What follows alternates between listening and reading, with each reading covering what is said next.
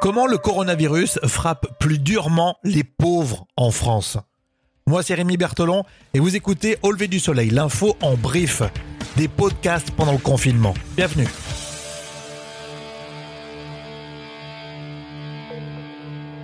Au lever du soleil avec Rémi.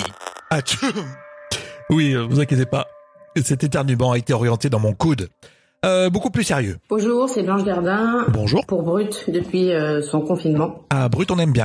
Alors, euh, non, je ne vais pas faire des blagues. Je, Dommage. Je vais relayer euh, un appel au don fait par euh, l'abbé Pierre pour euh, la constitution d'un fonds d'urgence euh, solidarité pour les personnes sans domicile. Et c'est donc Blanche Gardin qui lance un appel avec un constat simple pour les plus démunis. En plus d'être touché comme tout le monde par euh, l'épidémie elle-même, euh, on imagine bien que les mesures de confinement pour des personnes qui n'ont pas de logement où se confiner, c'est très compliqué. En plus, on peut noter qu'il y a des services d'aide qui ont été stoppés suite au confinement. Euh, en particulier des maraudes, les points de distribution alimentaire, des accueils de jour, des épiceries solidaires et sociales, toutes n'ont pas fermé, mais certaines ont, fermé et donc du coup ces populations se sont retrouvées encore plus euh, en galère qu'elles euh, ne le sont euh, d'habitude. Et franchement, je crois que vous êtes comme moi, il y a des détails parfois, on n'y pense pas. Beaucoup de, de familles comptent, comptaient sur, sur les, les, cantines scolaires pour que leurs enfants soient nourris.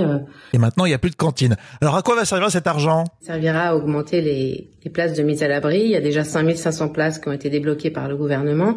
Il faudra évidemment donner accès à de la nourriture à ces personnes qui ont faim aujourd'hui en France, qui ne peuvent pas manger, puisque, comme je vous l'ai dit, les, les distributions, les épiceries sont solidaires sont, sont fermés, donc euh, notamment par le biais de tickets services, tickets alimentation qu'on distribuera aux personnes euh, sans abri.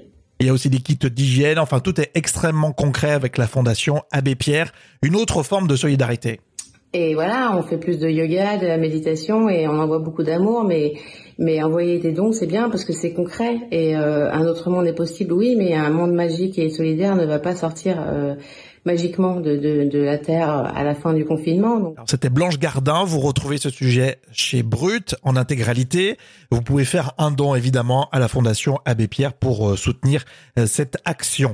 On parle de solidarité encore avec le monde du football et les supporters qui se mobilisent avec cet exemple, l'association sportive de Saint-Étienne qui a lancé une grande opération qu'on a trouvée originale. Les Verts qui devaient affronter le Paris Saint-Germain en finale de la Coupe de France, l'événement est évidemment reporté. Eh bien, le club de la Loire euh, invite ses supporters à acheter des places pour une finale virtuelle de cette fameuse Coupe de France au Stade de France. Le principe, c'est 80 000 places virtuelles qui sont ainsi à disposition pour un tarif unique de 1 euro, c'est un euro symbolique, mais en cumulé, on récolte le maximum d'argent au profit des chercheurs du CHU de Saint-Étienne.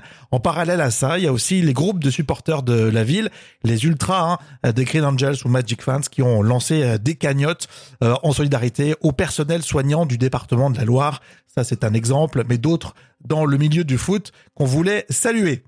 Dans l'épisode précédent, on se demandait pourquoi le coronavirus nous empêche de découvrir des symptômes de maladies chroniques. Allez-y, écoutez, c'est passionnant. Et puis on est aussi sur les enceintes connectées. Il suffit de dire OK Google, quelles sont les dernières infos au lever du soleil? ou Alexa active au lever du soleil podcast.